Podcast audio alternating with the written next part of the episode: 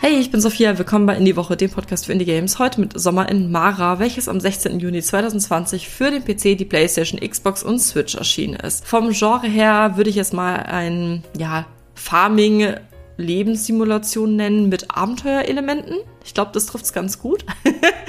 wir leben auf einer Insel. Wir sind ein ja, junges Mädchen, leben auf einer Insel, nachdem unsere Großmutter nicht mehr auf der Insel lebt und kümmern uns alleine um diese. Also das heißt, wir haben, wie gesagt, diese Farming-Elemente, müssen unsere Felder pflegen. Wir können Früchte pflücken, wir können angeln, wir können verschiedene Sachen machen. Und was wir dann auch machen können, wir können reisen.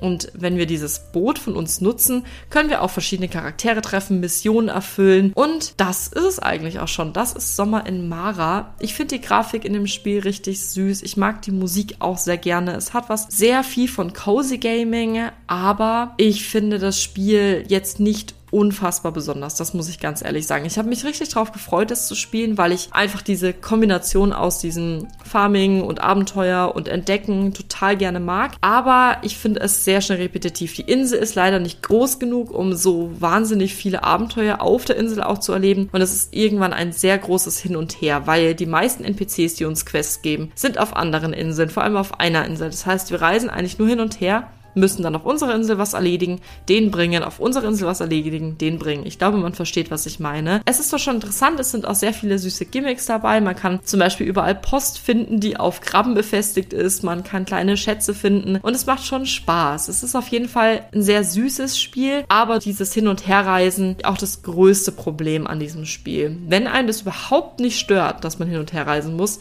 ist es, glaube ich, ganz wunderbar. Das muss man halt mögen. Ja, und wen das interessiert, der findet das Spiel gerade für 20 Euro auf Steam, was ich übrigens relativ viel finde für das, was man machen kann. Ich hoffe, euch hat die Folge gefallen. Wir hören uns das nächste Mal. Bis dann. Tschüss.